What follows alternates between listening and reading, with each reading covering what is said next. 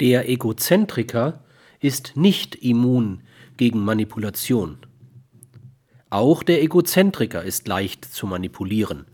Manche Management-Theoretiker scheinen geradezu in ihren Motivationstheorien vorauszusetzen, dass alle Menschen defekte oder gar kranke Egozentriker seien, die vor allem und an erster Stelle immer oder doch meistens an sich selbst interessiert seien.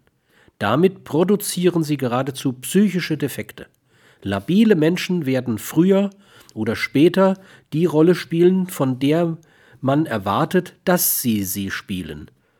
Es ist gar nicht einfach, jahrelang wie ein Egozentriker behandelt zu werden, ohne einer zu werden. Ist man es aber einmal, dann ist man der ganzen Pyramide der Motivatoren ziemlich hilflos ausgeliefert.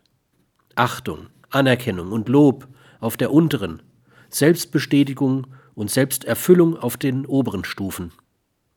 Doch sollte man nicht vergessen, dass es sich dabei wohl zumeist um die Bestätigung und Erfüllung eines entarteten Selbst handelt, letztlich also eines sozial defekten.